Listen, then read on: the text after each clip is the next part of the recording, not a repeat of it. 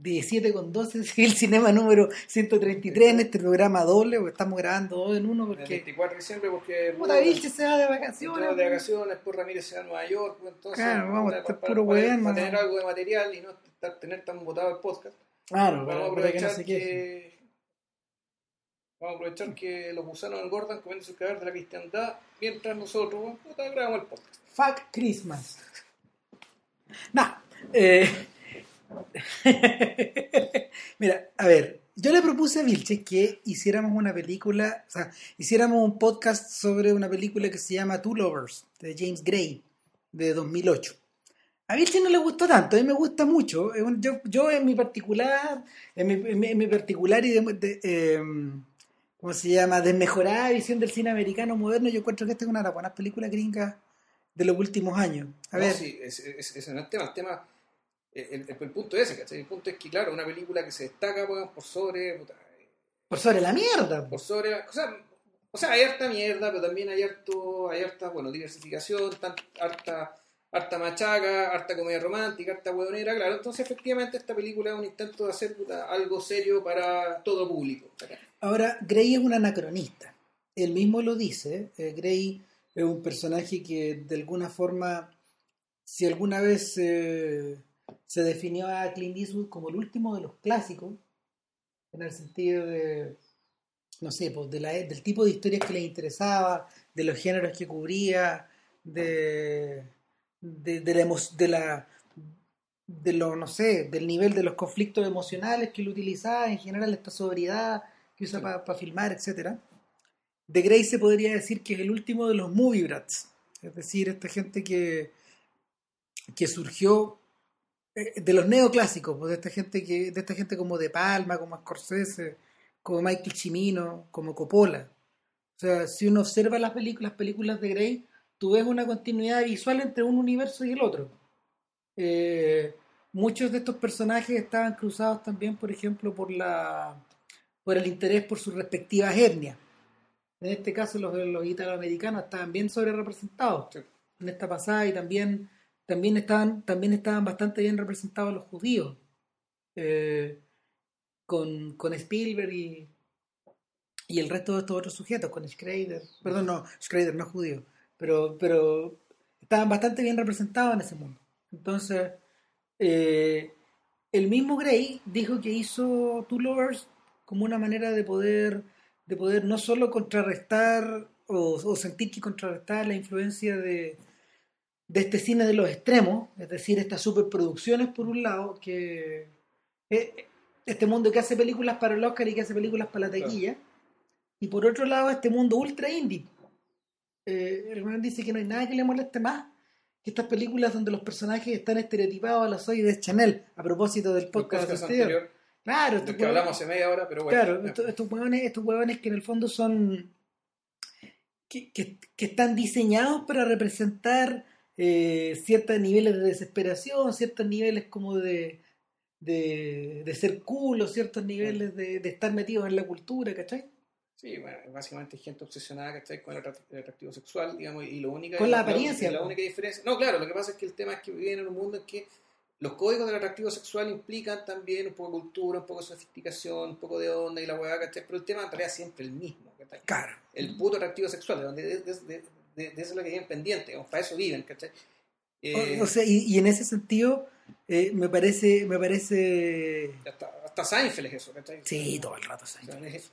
O sea, en ese sentido, por eso me parece valiente la elección de un personaje como, como Leonard Creditor, mm. el protagonista de la película, que en realidad, ¿qué atractivo tiene?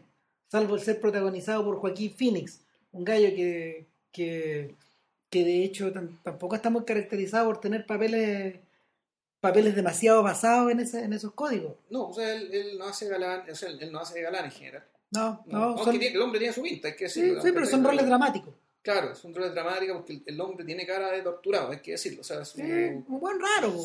Claro, y con una expresión más o menos entre sufriente y con esos ojos medio cerrados. ¿cachai? Entre sufriente, desafiante e indolente. Entonces, eh, en, Two Lovers, en Lovers este gallo eh, interpreta a un, a un judío de Brighton Beach, un joven... Es en eh, Brooklyn, ¿no? ¿Es esto? Claro, está en Brooklyn, es Leonard.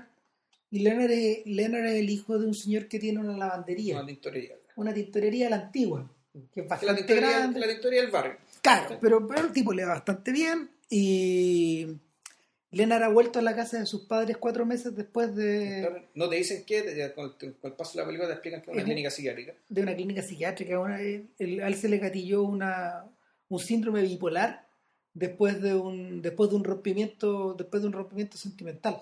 Tuvo de novio este gallo. Claro, pero ojo, y aquí empezamos, aquí empezamos mal con el tema de, este de, de que los judíos no son gente, entre comillas, normal. ¿A qué voy? digamos, Y, no, no, no- y nada aquí alerta ley Samudio y nada eso, digamos, no, tiene que ver con eso. A- No. Voy, voy a que este sujeto se iba a casar y tanto él como ella, como su, su novia, se hicieron pruebas genéricas que determinaron que los dos tenían un gen recesivo con un- un- una enfermedad X, que no me acuerdo cómo se un llama. síndrome, claro. Claro, y que por lo tanto iban a. Y por lo tanto que los hijos ya tenían probabilidad muy alta de que iban a morir antes de nacer. Claro, y de inmediato los padres paran la boda. O sea, los padres paran la boda y la comunidad Los padres entera- de ella. Claro, pero la comunidad entera en el fondo los separa. Sí. Entonces, aquí hay un tema de que esta gente que vive en una comunidad que en cierto sentido termina tu vida y que la, la, la película, digamos, uno, en realidad, yo creo que la fuerza más poderosa de la película, la, la fuerza realmente poderosa, que en realidad no es, no, es la mamá, no es el papá, no es la polola, no son los suegros. No, pues lo que no podéis tocar. es la comunidad completa. Es la cómoda, conveniente, pero férrea cárcel de la comunidad judía. Porque para Y- Leonard eh, eso termina Ahora- siendo, digamos, eso es. Es el tema que cruza toda la filmografía de Grey. Porque, por Puta, ejemplo, no me extraña en absoluto. porque cuando, cuando tú veis, por ejemplo, la, la primera película, la que hizo sobre la mafia rusa, eh, ahí está todo, él- ahí, ahí- está todo, él la hizo con Edward Furlong en los 90, está todo determinado por eso, ¿cachai? En The Yards, eh, que, que es sobre el mundo también de los... Ah, él hizo esa porquería llamada The Yards. Él hizo la porquería que tuviste y él hizo... No, él no es, él, a él no le montaron la porquería que tuviste, él montó otra versión. Ah, o sea, él la filmó, pero le montaron otra weá. De hecho, el, cuando yo vi The Yards, la versión de la versión de Grey, el último tercio de la película es otra cosa. Está cambiado entero. Mamita. O sea, Harvey Weinstein. Eh, Qué divertido porque ahora que lo pienso, The Yards es una película un poco así también. no, pues de- de- hay, hay, hay una parte en que los tipos van a bailar a una discoteca y donde el tipo le dedica mucho tiempo a mostrar a la gente bailando en la discoteca. Y me acordé inmediatamente De. The Yards, po. claro, ¿Cachai? y lo- donde también actúa Joaquin Phoenix.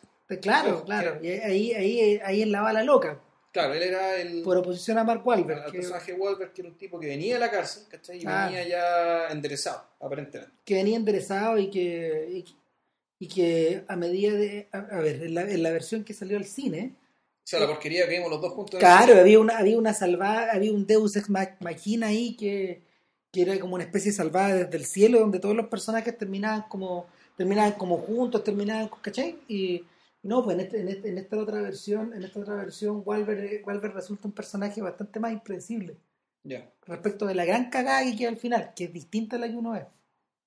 Entonces, el, de hecho, esta versión de The Yards es más corta. La, la versión que está en DVD Ya. la de Grey. Y nada, pues, bueno, en- volvió a repetir con Joaquín Phoenix una cosa parecida en un mundo de Paco, en We Own the Night. Ya. Y, y, en, el- y, y en la película que viene con Joaquin Phoenix, que se llama, La, o sea, la hizo después de Two Lovers. claro, Bajo Mundo, que la estrenan ahora, la van a estrenar ahora en Bajo Cannes. mundo, eh, Underworld, son No, no, Low Life. Low Life, ah, ya.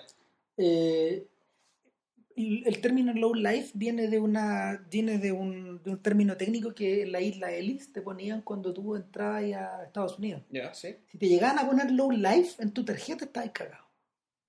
O sea, en, la tarjeta de ingreso. Un-. Entonces, si te ponían, si te ponían low life, eh, estabais destinado, estabais destinado o a la deportación o a la prostitución, o No. a- no había posibilidades de que te dieran pegas, de hecho. Ah, ya. Claro. Entonces, esa era una manera como que los gallos tenían para, para controlar el ingreso de esta gente. No podían impedir que no entraran, pero Pero claro, armar, armar el caudal para mandarlos de vuelta a algunos. rápidamente. Y Ah, probablemente los anarquistas, la, la gente de inflexión política reconocida, también, tiraban eso. también. Ya. Y esta es la historia de esta es la historia de una mujer de una mujer soltera, sola que llega emigrada, va a, a contactarse con unos parientes, pero cae en una Todos judíos. todo judío, Ya. todo judío ruso y cae en una red donde cae en una red de prostitución donde, donde hay un sujeto que la explota y todo y, y que es Phoenix y, Ya. el, y la, la protagonista es Marion Cotillard. Ojo. Ya. O- o- Hoy veis. Hoy. Nada. eh, entonces. No, eh, ¿por, por qué, ¿Y por qué no hizo la historia que cuentan en tango?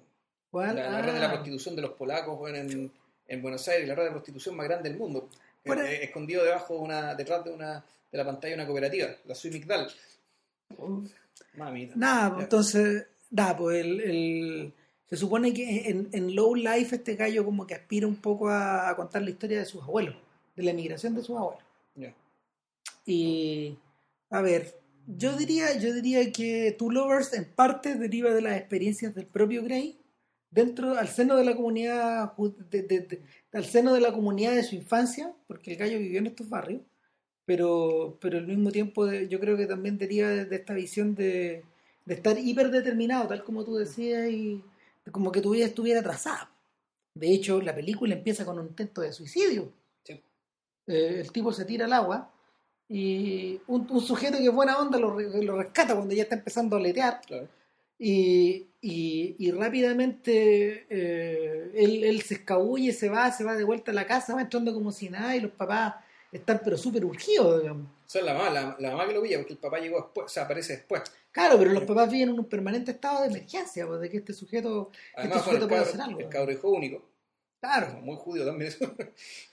claro, y, y, y a, mí, a mí lo que me sorprendió cuando vi la película es la manera en que caracterizaban esa casa. Esa casa que estaba filmada como con unos tonos tal como tú dices, medio verde, verdoso, medio verdoso como ocre. medio, medio dorado, pero dorado de, de, de, de bronce viejo, ¿cachai? Claro, y de, hecho, teléfono conversábamos con Ram respecto de la cantidad de departamentos y de judíos, de departamentos de gente judía que tiene ese color, que ya es una marca casi registrada. En el cine norteamericano. En el cine gringo, ¿cachai? Claro. Que en el fondo es tratar la- los habitáculos judíos como si fueran una prolongación de los guetos la- o los lugares oscurísimos estos donde vivían en Europa. De la- las casas de Bachevi Singer. Claro, yo le comentaba a Vilche que cuando yo leía a Philip Roth en El Lamento de Porno y en algunos cuentos, esta, perce- esta percepción, como se llama, de esta madre sobreprotectora que se te echa encima tuyo, yo fíjate que para mí era una mezcla de las mamás de Woody Allen con esta madre de, con esta uno. madre de The Wall. ¿no? De bueno, algo hay, pero. pero no, pobres nuestras madres. No van a escuchar esta wea así. Claro, no, bueno, pero el punto es que el punto es que, claro, yo pensaba en esta madre monstruosa de Wall o en la madre de o en la madre gigantesca, ese monstruo gigantesco de, de Peter Jackson en Bat- en en, en, En-. En Brain Dead, ¿cachai? Ahora, Claro, la señora Allen que hablaba desde el cielo. claro, esa señora o sea, se partía en los se partía en los cielos y estaba la cabeza de la vieja. Para huevearte, Huevearte, huevearte, huevearte. Claro, y a créditos lo deben haber hueveado, hueveado, hueveado. El gallo tenía tan, el gallo tenía tan abandonada su vida pasada antes, y cuando él vuelve, los- él no se había molestado ni siquiera en ordenar los cachivaches que tenía adentro.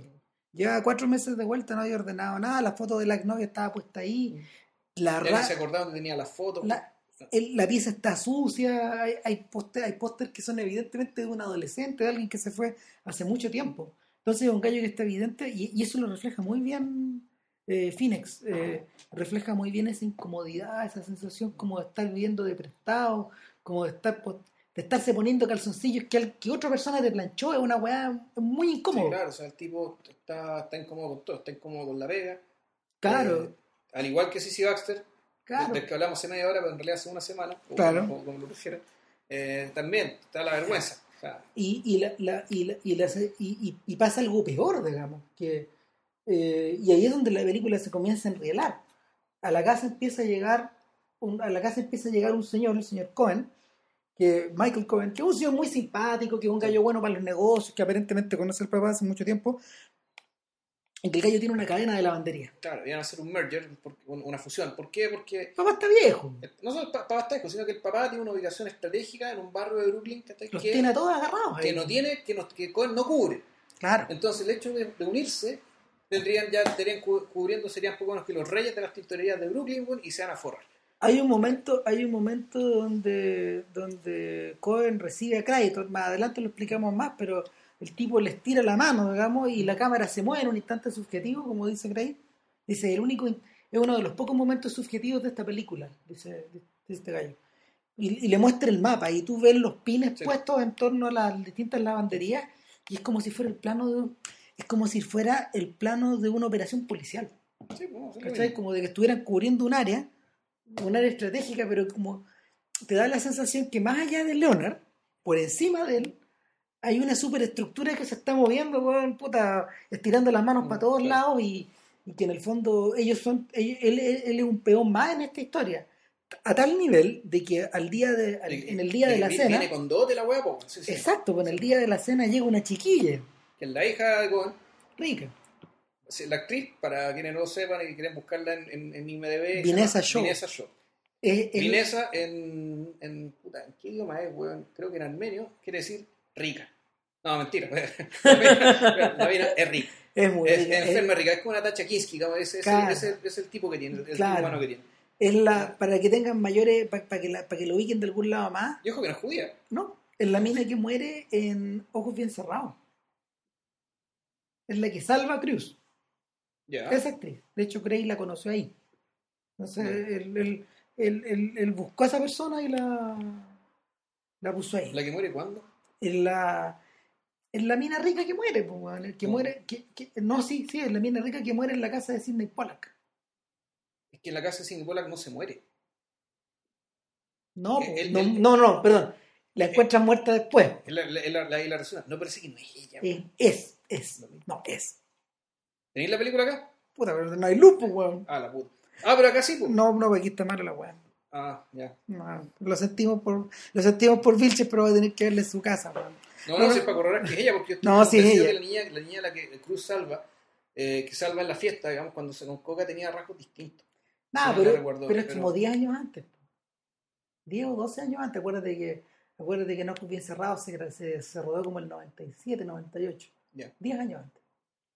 Entonces, eh, nada, pues la weá viene con dote. Entonces ya. Y es peor, porque la cabra pidió ir a ver a este weón, digamos. Claro, la ¿qué- cabra lo vio un día en la lavandería y le dijo: Papá, me gusta este weón. Claro. Quiero conocerlo, ¿por qué no venía? Entonces, claro, y como básicamente parece que en el, en el mundo de las comunidades judías esta cosa funciona, ella sabe cómo funcionan las cosas. Dijo, bueno, ya, pues, lo querí, ya, listo. Resulta que venía la lavandería, me decía, puta, ya, hecho. O sea, tú, Entonces- tú te, tú te empezás a pensar si el interés de Cohen, si el interés de Cohen tampoco, también pasa un poco por eso, digamos, por casar a la hija. Claro, porque por muy bonita, profesional que sea la hija, en ciertas concepciones súper machistas, las hijas son una maldición de la que tienes que sacarte encima. Y para eso necesitas un güey que se case con ella. Claro. Punto. O sea, eso era así en el. Puta, en. En Orgullo y Prejuicio, ¿cachai? Y ap- aparentemente todavía funciona más o menos así Ahora, en, en, en este mundo. Eso es muy importante más que la niña se case con un hombre judío. O sea, no, al revés. Porque la niña, por el hecho de ser judía, aunque se case con un goim, con un gentil, el cabro va a ser judío. El otro Sí, va a ser judío, da sí. lo mismo. En cambio, claro, la- el cagazo es cuando el tipo se casa con una niña no judía. con una chixa. Con una, claro, con una gentil. Bueno, Y hablando de las chixas, y para que una historia sea una historia, eh, en estas idas y vueltas, Creditor se encuentra con una vecina que vive una arriba. nueva. Que acaba de llegar al departamento, que es la Gwyneth Paltrow. Claro, que, que, que una, es una Rusia, es lo contrario de esta otra. Claro. Eh, también es rica, digamos. Pero para estos efectos, sabéis que da lo mismo si la mina es rica o no. O sea, el- lo- los personajes, el efecto de los personajes. Porque en el fondo, la Paltrow, más allá de que sea bonito o no en la película, independiente de cómo ustedes la encuentran, eh, la, la- ninguna de las dos nunca está maquillada. No, pues, Están todas siempre en natural. sí, la, Entonces, si las, yo, yo creo que las dos se ven muy ricas. digamos. sí, claro, claro, pero, pero más, más allá de eso, más allá de eso, ¿qué representa este otro personaje? Representa, no sé, pues, representa lo desconocido, representa lo, El, el- el escaparse. el, escape, es una persona que vive arriba, de hecho, vive arriba, no eh, es, lo, es lo más cerca que este sujeto puede arrancarse sin arrancarse. De hecho, en algún momento, y aquí es donde la película entra como al terreno un poco de lo abstracto, y ahí es donde me empieza a interesar más y más, es que él- ella, se, ella se da cuenta cuando, cuando él la invita a la casa, en esa misma escena, en una escena posterior, digamos. claro, cuando se conocen, ella está, está, está hablando a los gritos con alguna voz que viene desde el segundo, del piso de arriba, que el ella dice que es su papá, que es el papá.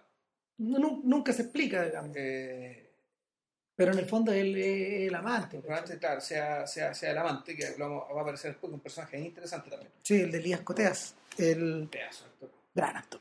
Y el entonces el, el personaje el personaje entra a la casa, entra entra entra como a Marte. weón. Claro. Ahí empieza a mirar, ¿qué son estas cosas? Y le dice, ¿qué es esto? Es un driver. Y el driver, me lo estuve buscando en la Wikipedia, el driver es una perinola, es una perinola que en cada faceta tiene un carácter. Del, Y juntos- de- del hebreo, ya. Claro, y juntos forman una frase. Juntos forman una frase. Son, son la- es, la primera letra de una frase que es como armada, ¿cachai? Y en el fondo es como para la suerte. Y, y- y el objeto mismo se tiene en las casas. ¿Cachai? Y el en este mundo que está permanentemente, en esta casa que está amoblada desde siempre y para siempre, eh, No, claro, y que está todo el peso del pasado está puesto en las Todo. murallas de la casa. O sea, está los parientes del año 1810, que unas fotos Claro. del año el carajo. Que lo que explicaba Cristian son fotos de la familia del propio director. Claro, imagínense. Entonces, hay, hay algo como de, hay algo como de gestáltico también. En, en, hay, una experiencia gestáltica del propio Grey en, una, en, esta, en esta idea como de poner parte de su pasado en, la, eh, en, en exhibición. Pero el punto es que ella se da cuenta de que son medios vecinos, pero por dentro. Sí. Y de que las respectivas ventanas de él y de ella se ven en el en, este- en esta especie de atrio interno Claro. que tiene el edificio. Es un edificio que tiene un hoyo al medio. fondo. Claro.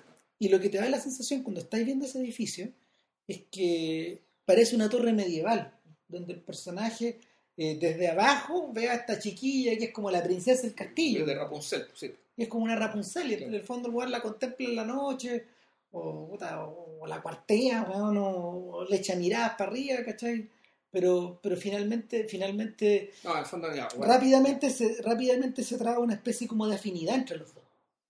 claro, es la, es la afinidad en la que es como el comercial de Sprite. ¿cachai? Que tu amigo te tiene ganas.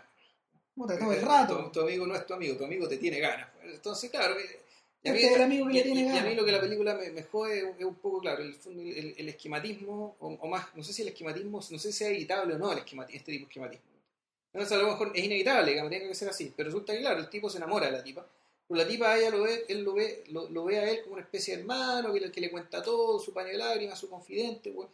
¿Cachai? Puta, ¿por qué? Porque ella está enamorada de un sujeto que está casado. Y, puta, y aquí esta cuestión se empieza a trabaja, parecer de ¿no? nuevo al departamento del piso soltero. Obvio, pues sin eso pensaba todo el rato. Claro, si viendo la película es, ah, la puta.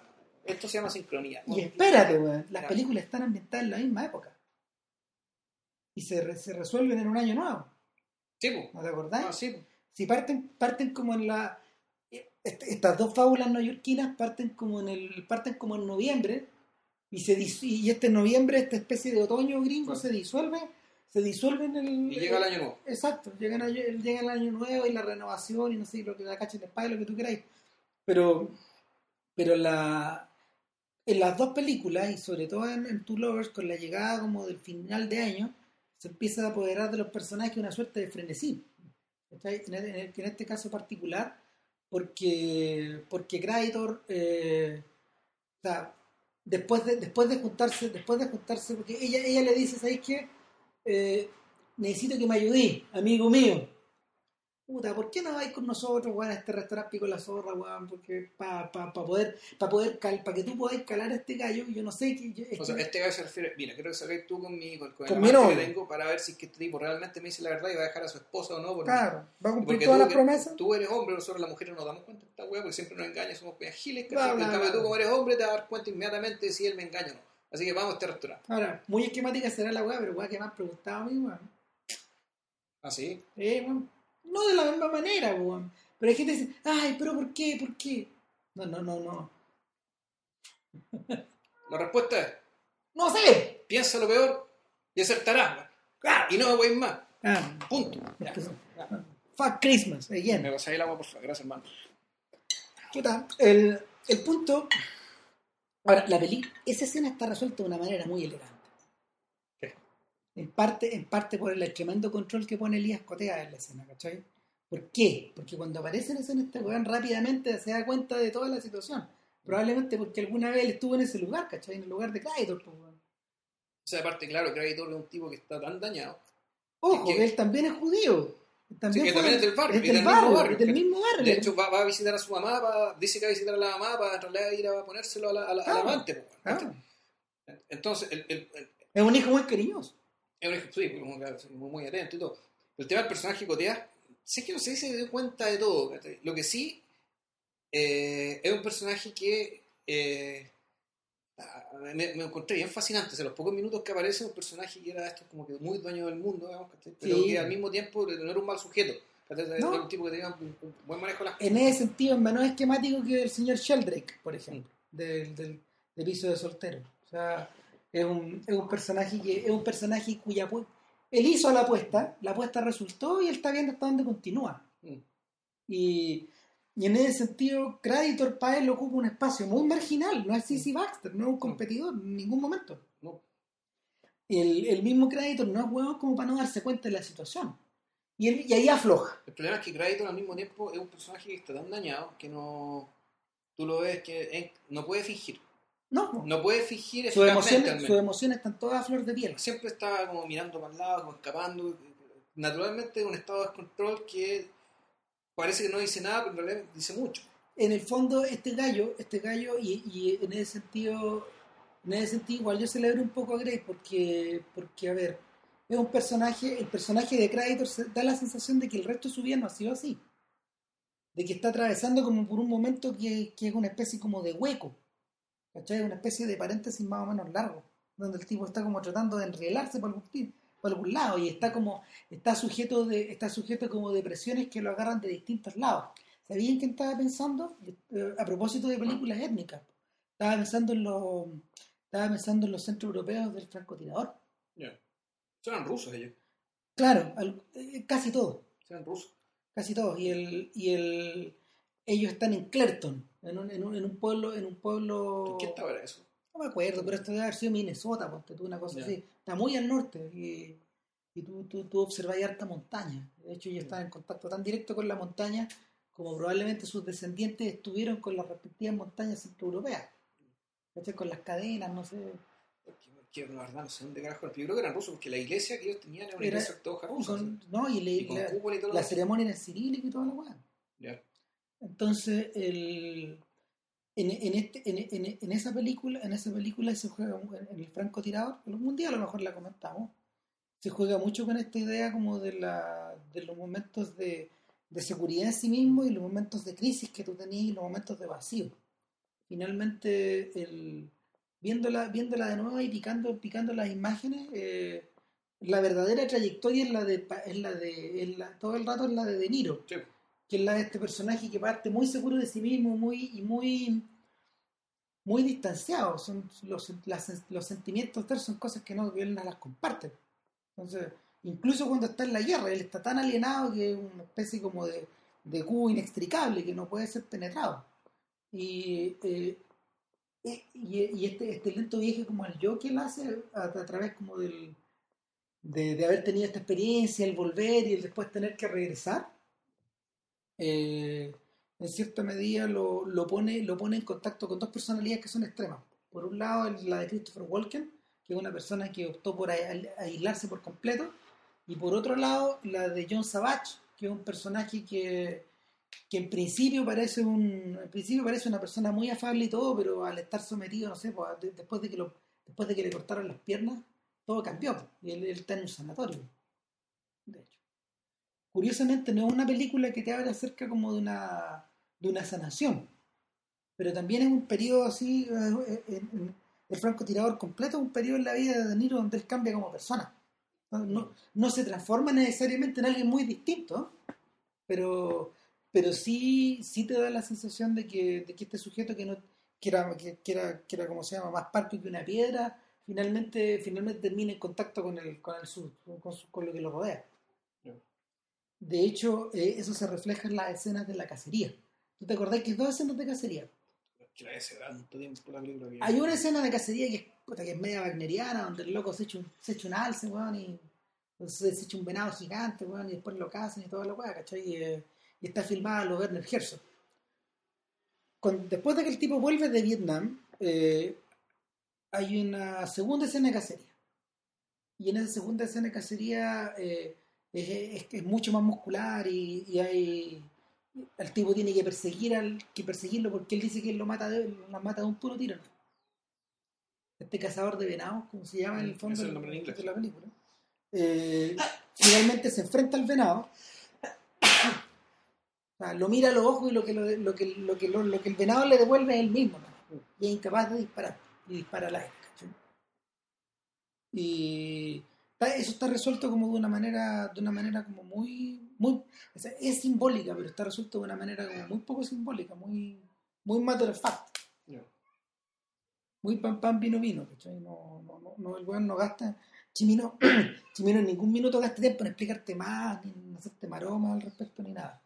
Y en este caso, en este caso lo que le pasa, volviendo a Creditor, lo que le pasa a Creditor es que él está, él está como tironeado en, este, en el fondo, más que por las minas, por sus deseos de estar y sus deseos de irse, por sus deseos de, de, sentirse, no sé, la, la mamá, la mamá pese a todo, fíjate que ese papel me gustó harto.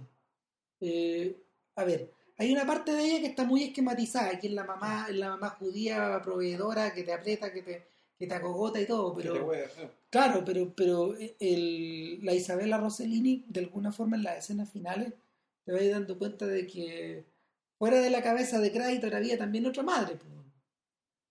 No era, no era, Pero en el fondo, eh, pero es peor todavía porque la señora siempre lo supo y lo entendió todo. todo. Sí, sí, y esa es la cuestión terrible, ¿cachai? O sea, Ahora- no, no tenés derecho a seguir a la intimidad en esa, comunidad, güey. No, pues, eh, el- bueno, pero no es muy distinto lo que le pasa a Newland, Archer en otra película neoyorquina, pues, en La Edad de la Inocencia. Ahí es peor, porque ahí todos saben todo. Sí, pero era el copuchenteo, ¿cachai? Es Todo. que, es que además, claro, y ahí los intereses juegan mayores. Claro. Entonces, O sea, el, y, y ojo, también está, este, también está esta idea de alguien que viene de fuera. Pues si la Madame Olenska era una persona que era una persona que se había expuesto, que, que, que había sido miembro de esa comunidad, pero al casarse con el, con el conde, al casarse con el conde se había convertido en otra persona, tal cual. sí, cambio de nombre. Incluso cambió de nombre, cambió, cambió de persona, cambió de Cambió de valores para el claro. resto de las personas, ¿cachai? Se convirtió en alguien herético. Y, y- y en alguien que no puede ser aceptado, en alguien que tiene que ser observado de fuera, ¿cachai? La única manera de inocular, de, de- de inocularle una vacuna a esta weá, digamos, es, eh, es ahogando a Archer, eh, el- ahogando a Archer, ¿cómo se llama? En su magnífico, en su magnífica cotidianidad, cotidianidad y en su, en, en su horrorosa cotidianidad. De hecho, el- si te acordáis, el contacto, el mayor contacto que Archer tenía con el resto del, con el resto del mundo era el baúl que le llegaba cada cierto tiempo de Europa con libros. Ese era su, Y el resto, provisionismo. Claro, duro. y ese era su mundo privado. weón. O sea, porque todo el resto, era, todo el resto era, no sé, pues, weón, circular por un, circular por un teatro donde todos se conocían. En este caso más o menos parecía la situación. Y ahora, la diferencia, es que la diferencia es que el el mismo, el mismo Grey, al, al estar consciente de estar filmando una historia de amor, se deja, se deja algunos espacios como para que los personajes habiten ellos, habiten una suerte de intimidad que no tocada por nadie. Claro, esas son las escenas del, del, Del techo. de la azotea. Claro, yo le, Que yo- son como yo creo el logro, el gran logro artístico de la película. yo le contaba a Bill Shipman que cuando, cuando yo veía esa escena y cuando yo vi la escena del, de las ventanas, de las distintas escenas de las ventanas que también tienen el mismo carácter, yo pensaba al tiro en el nido de ratas. Porque Kazan también construyó también construyó otra película neoyorquina, también construyó sus barrios eh, que están cercanos como a, los- a los muelles. eh, los agarró de una manera tan coloquial, tan tan reconocible, esa, esa, esa, la arquitectura de estas casas, eh, el aspecto de las personas, el mundo que los circundaba, es tan reconocible que eso en cierto momento se disuelve cuando Terry Molloy entra al departamento, que Marlon Brando entra al departamento de Marizán, por ejemplo, o, o van al Palomar, que también está en el techo. Y, y, y- y Brando se encuentra con los cabros chicos y hablan de las palomas. Eh, de hecho, la desacralización del palomar ocurre cuando muere un weón que, que está ahí. ¿Cachai? Que, que es un gallo que este tipo va a tratar de salvar. En el momento en que Molloy no es que pierda la inocencia, pero de alguna manera se le quita el velo que tenía delante de los ojos. ¿cachai? Esta sensación de haber sido un matón ya no es. eh, este- esta- su papel de matón de, de los mafiosos y de los mafiosos del puerto ya no, no podía no podía continuar. En este caso los personajes suben para arriba y, el, y es bien interesante lo que pasa. O sea, La, la primera, la primera conversación entre los dos es una conversación bien angustiante donde ella en el fondo, donde ella en el fondo le pinté el problema. Claro. ¿Cómo me deshago de este weón? ¿O qué hago? ¿Cachai? Claro, y esto está filmado desde dentro, eso es lo bonito, porque en la azotea hay una especie de construcción que está al medio Claro. y la cámara está puesta ahí. Entonces los personajes los vemos eh, desde los, los vemos donde está Los la caseta por donde llega la escalera y está la ciudad de fondo. Los y, ves acercarte. claro, los ves acercarse y hay unas columnas que están puestas entre la cámara y los personajes. Es que no son unas columnas, son las paredes. Son las paredes, ah, claro, son, Son las paredes y las ventanas. Antes había, había algo ahí. Eso Claro. son las ruinas de algo, o era un palomar, o era el conserje, o no sé Claro, qué. y, está tan estilizado que, que, que toda la superficie está como barría, llega en un terreno baldío en el fondo, Sí. es como un escenario teatral. Eh, y es muy bonito porque ese lugar existe de verdad en el Sí. fondo. Sí, pues un edificio nuevo, pero todo está filmado en, en locación. ¿no? Claro, y, el, y la cámara lo que hace está, está en un punto fijo y empieza a panear, y ellos se van desplazando hacia las ventanas. Y, y- y en cada estación, en el fondo, se, en cada estación ellos van discutiendo, combatiendo, de alguna manera. Y siempre está esta cosa de siempre está esta cosa de que, de que Creditor trata de, no sé, de, traerla hacia sí, digamos. Pero, pero ella, ella está completamente en otro lado. Y cuando finalmente eso ocurre, también en el Palomar, ¿cachai? Cuando finalmente se, produ- se produce una especie como de acercamiento, de quiebre, de hecho, es bien sutil eh, el momento, eh, eh, eh, justo en ese momento donde cuando los personajes están juntos, eh, y Creditor la abraza, eh, Paltrow mira hacia la cámara. Mirándola por segunda vez me di cuenta ya, fíjate. Eh, y no es la única persona que mira la cámara, porque hacia el final, eh, ellos están abrazados, de hecho. Y hacia el final, ya, ya vamos a explicar en el final, pero también en la última escena, Félix también mira la cámara, ¿no? también mira la cámara. También, también mira la cámara. Como si en el fondo, a ver, no sé si nos están interpelando a nosotros o están interpelando a, al, al resto de personas que ellos sentían que lo observaban permanentemente. O sea, este está tan observado que se siente tan observado que mientras habla por celular, que curiosamente Two Lovers es una película bien donde, lo- donde los celulares tienen un rol dramático, los, los mensajes de texto. Y los tíos celulares son unos celulares, Como el hoyo, celulares de mierda, un Nokia con 10 botones, weón, ¿cachai? Son, ir- son irreconocibles. O sea, el, el smartphone que nosotros que tenemos, el iPhone, qué sé yo, eh, era ciencia ficción para aquel entonces. Claro, y una película ambientada en 2008, Sí. 2007, claro.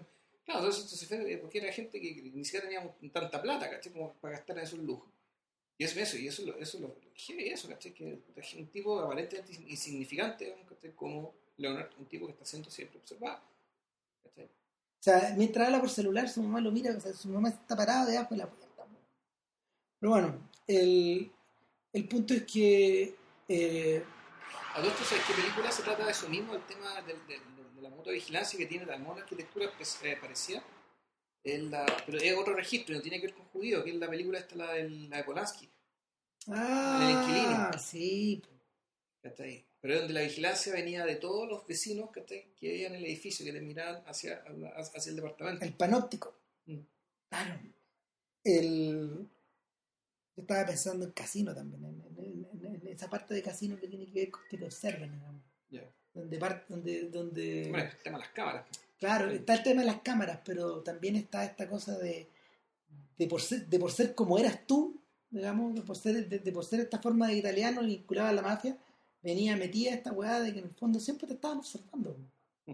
Siempre estás opuesto bajo examen o con alguna misión, y la gracia era la, la habilidad que estos tipos desarrollaban para torcer el sistema mientras te miraban. O sea, está esa escena famosa donde este tipo entra donde- acerca de la circulación del dinero, donde el tipo entra al Sancta Santorum Sí. del casino Y los viejitos contando plata. y el tipo entra, eh, abre una maleta, abre, abre, un, port- abre, un, abre un, un locker y nadie lo ve.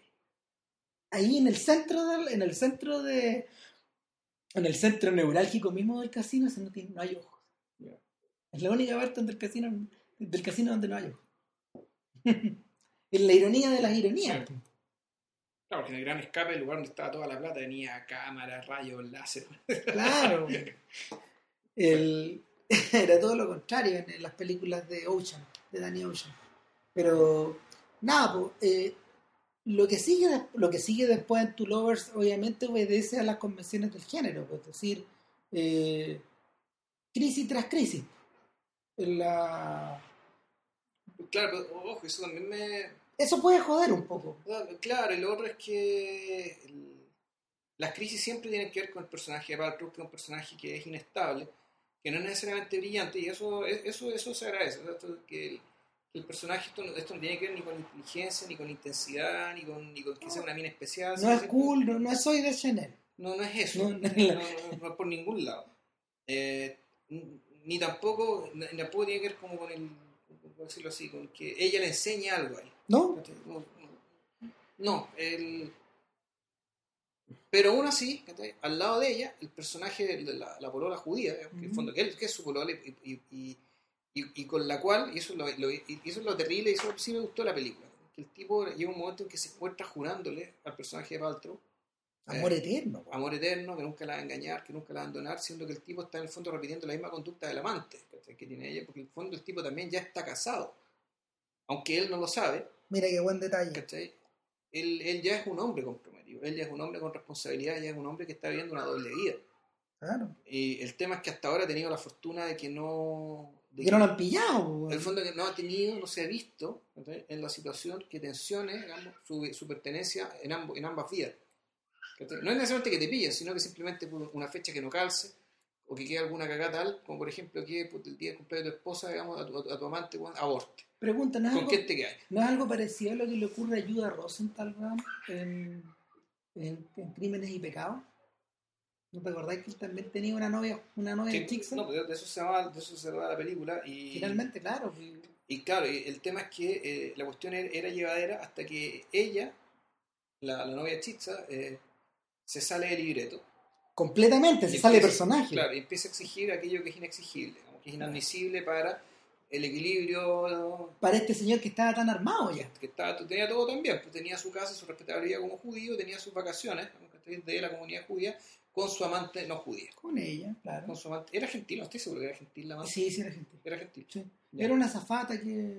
Era una persona X. Ya. De hecho, está, está interpretada de esa manera, digamos.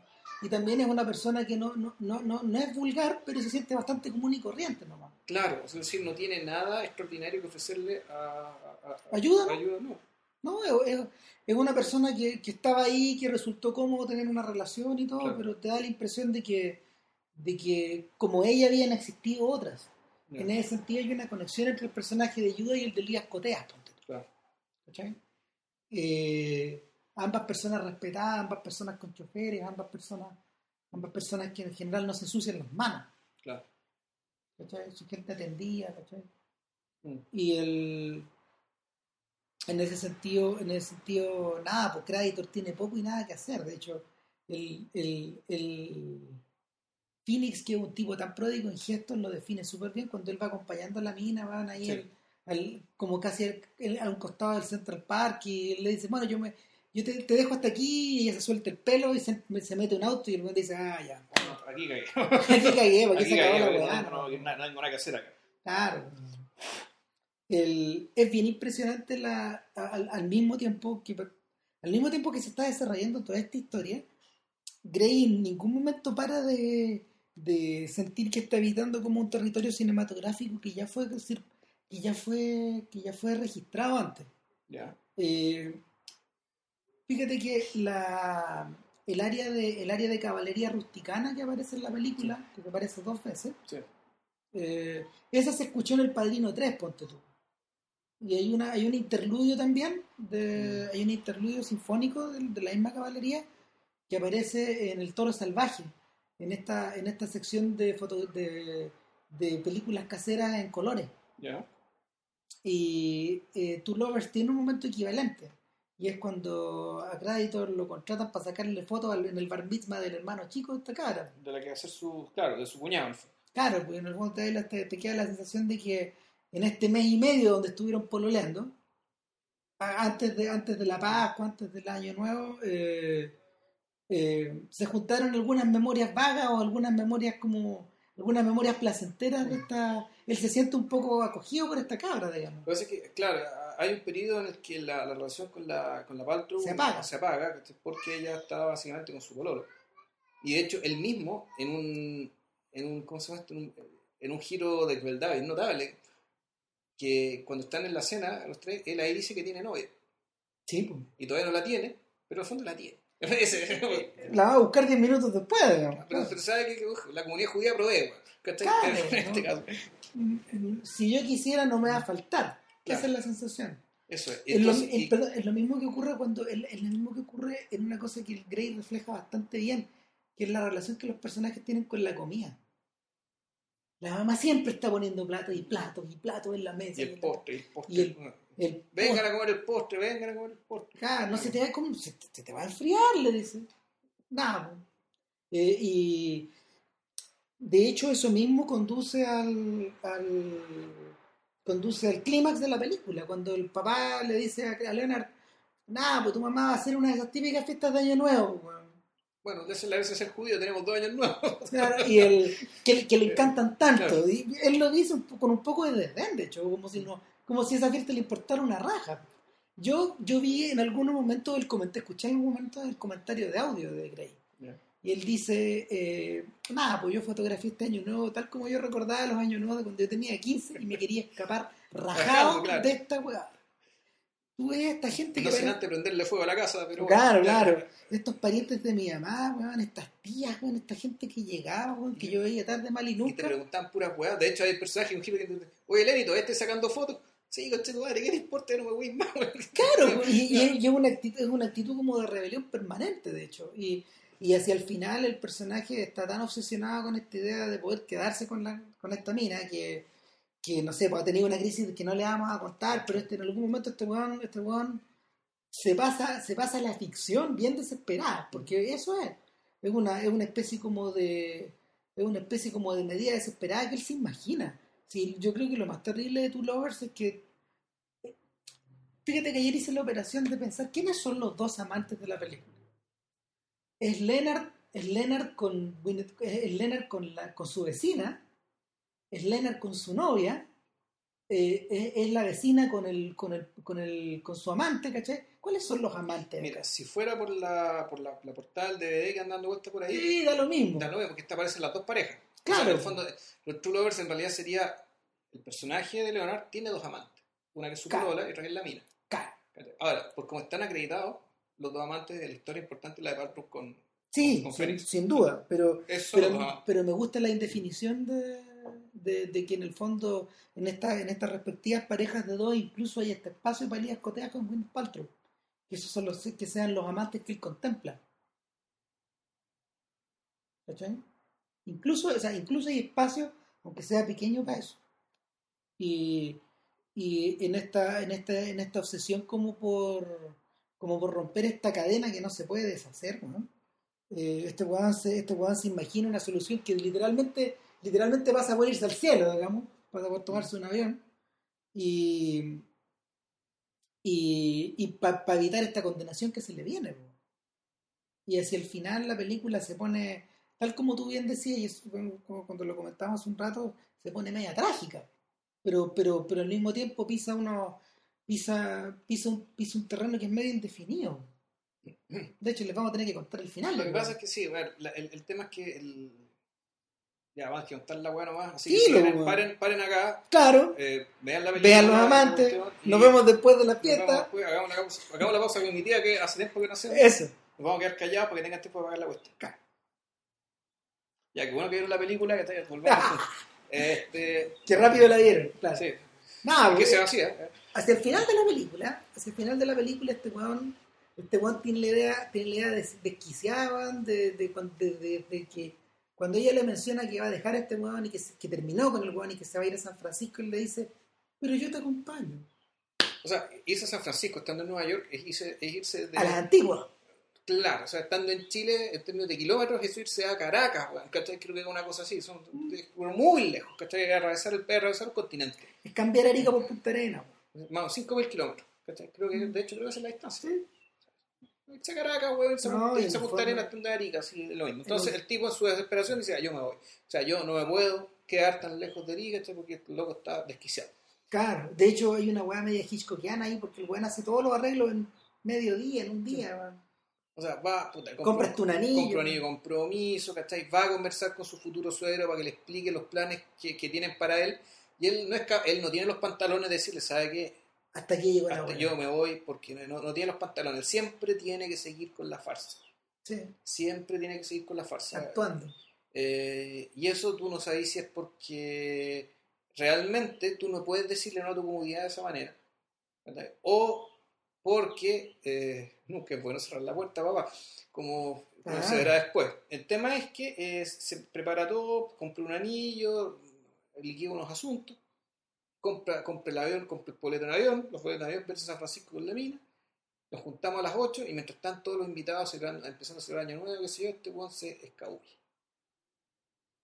Y, y justo, sin, y justo es- es- sin que lo vea su familia, su, la familia política que supuestamente Claro, que se a piensa, piensa que se fugó de la cárcel, weón, y hay una voz que atrás le dice, Leonard, es su vieja, es la mamá, la que siempre cachó todo. todo. todo. ¿Cachai? En el fondo, puta, No, si es el, eh, el único gran personaje omnisciente, pues. No, claro, o sea, o sea, lo que voy es eso, que en la cárcel de la villa el, el- el carcelero Es la madre. pues, el, el carcelero principal que tiene toda la llave, Dios. la mamá.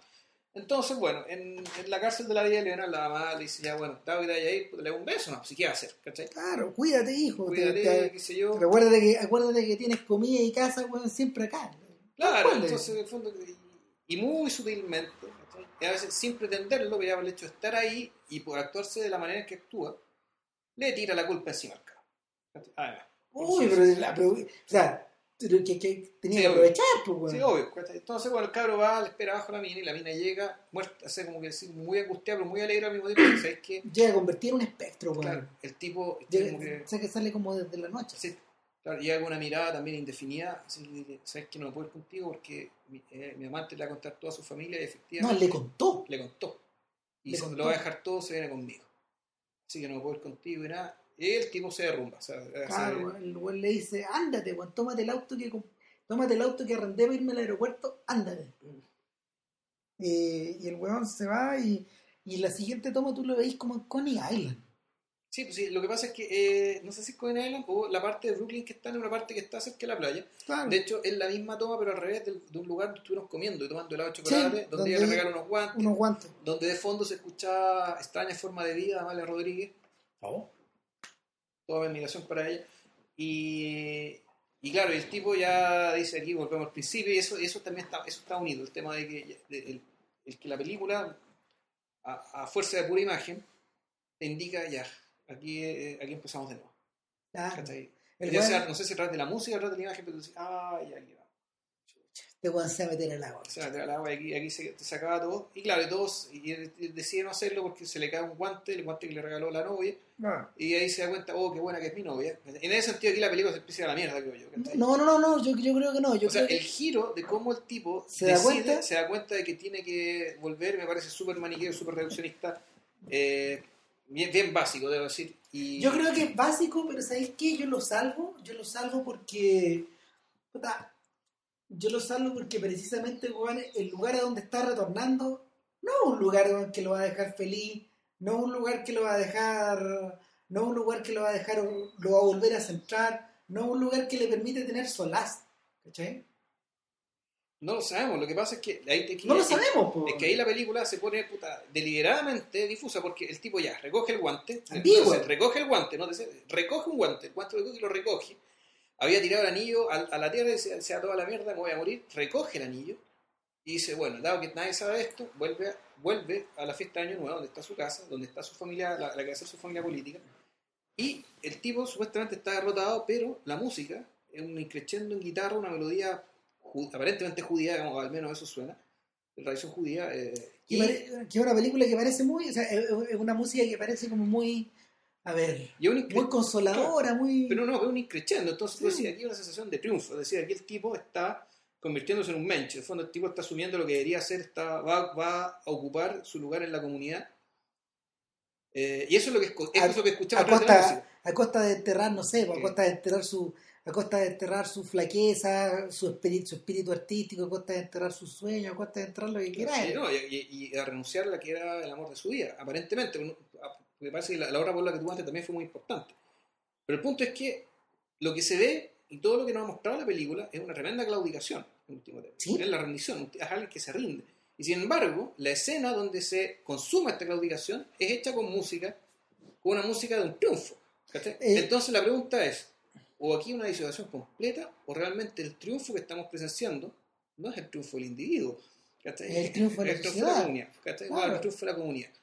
En el fondo, entonces, hasta... eh, Yo, yo cre- pero yo creo que yo creo que en vez de en vez de simplificar tal como de hecho de la misma manera que tú lo estás explicando en vez de simplificar el, el- el significado de la película misma lo aumenta. Eh, lo que eh, es que visto de esa manera, ¿cachai? Ya cambiando el eje, es decir, que aquí, eh, claro, no, no es, no es Cam- que, no es que haya dejando una contradicción, la no es que una contradicción entre lo que ve y lo que se escucha, sino que en realidad, para que no haya contradicción, tenéis que explicarte que en realidad esta película, de lo que se trató siempre, fue, fue de lo otro fue claro, era una batalla, era la batalla de la comunidad contra la individualidad en la cabeza de un individuo, que terminó perdiendo como individuo, por siendo ganado por la comunidad. Por lo tanto, este es un triunfo para la comunidad. Un tipo que fue recuperado, ¿cachai? Para lo que decís tú, para este esquema, para este mapa, weón, ¿cachai? De, de la estrategia de tener a alguien que se haga cargo, weón, ¿cachai? Puta, de la cadena y el futuro de, esta, de este ejército de la bandería, weón, en Brooklyn. claro el, en The Yards por ejemplo en la, en, la versión de DVD la versión de Grey lo que ocurre es que la única solución que el personaje de Walbert tiene para salvar su pellejo es precisamente eh, optando por integrarse de golpe a la comunidad.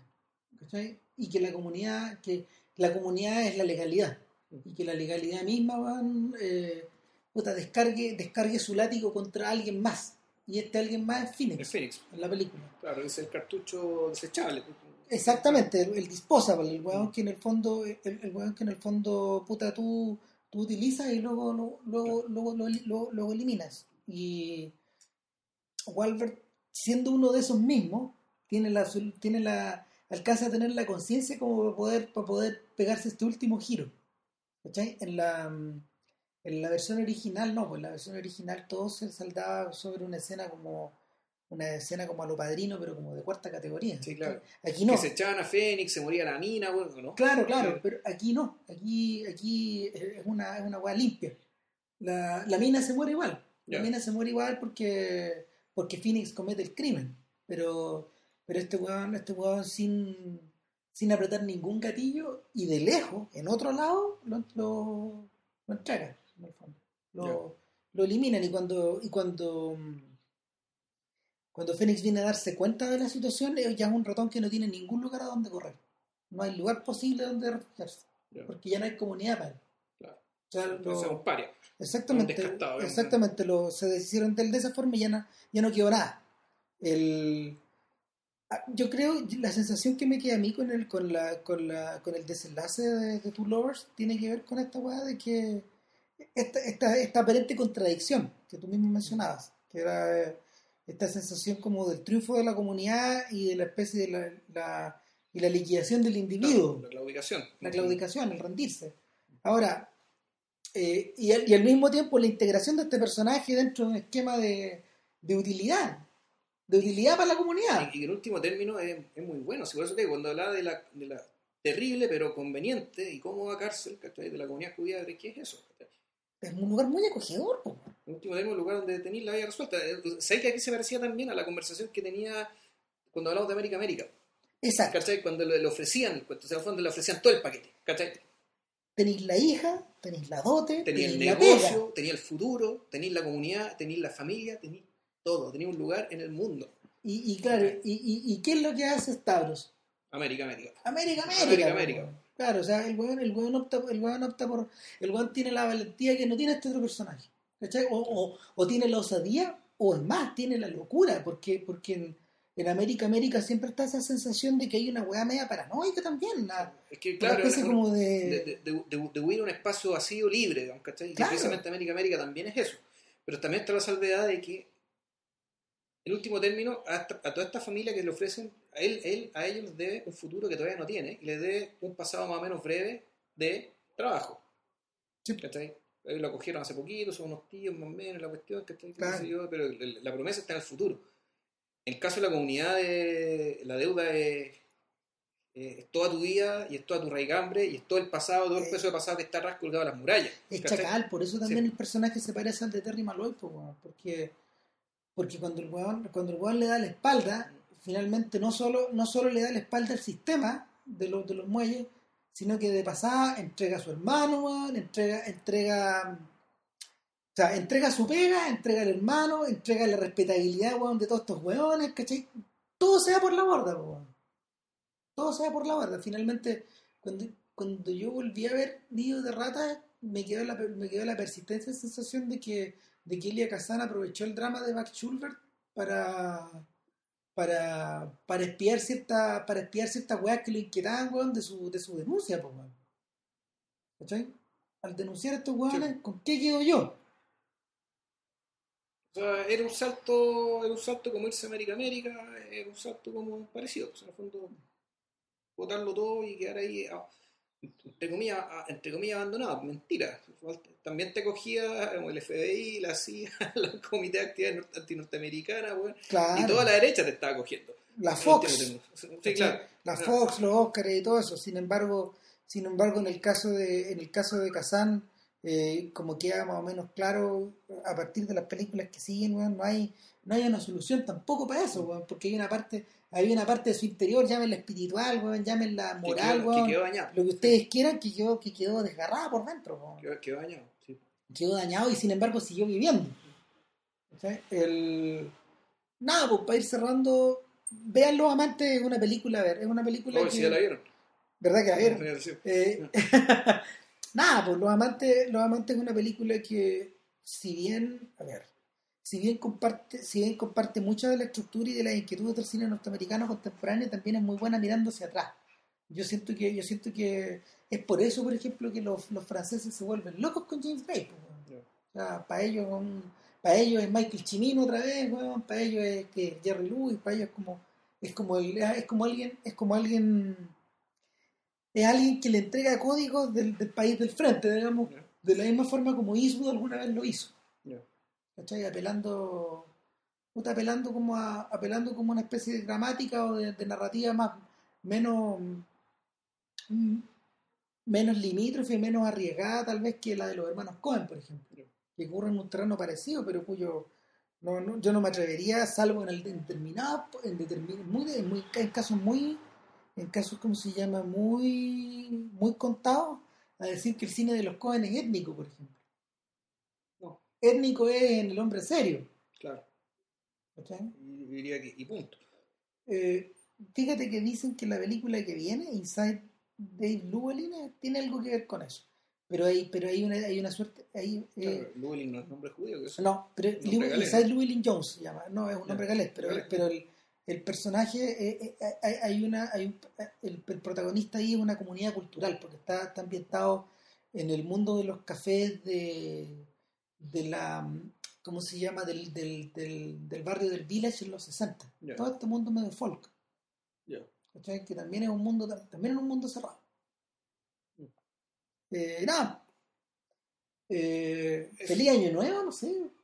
Una wea así. No, no, no, no. no faca, año nuevo. No, no, no, también a la mierda con puto año nuevo, nos vemos a la vuelta. Eh, Eh, nada, pues, el- una de las ideas era comentar, una de las posibilidades es comentar Red Hook Summer, otra película neoyorquina, pero de, de, Spike Lee. de Spike Lee, una película que, que Lee produjo por sí mismo, eh, que fue que el one tuvo la osadía de salir a vender en un momento en que en realidad estas películas acerca de la comunidad afroamericana nadie las, nadie las está financiando. Es una hueá muy chacal. Ya, wow. Ya, pues, nos vemos. Que estén bien. Chao.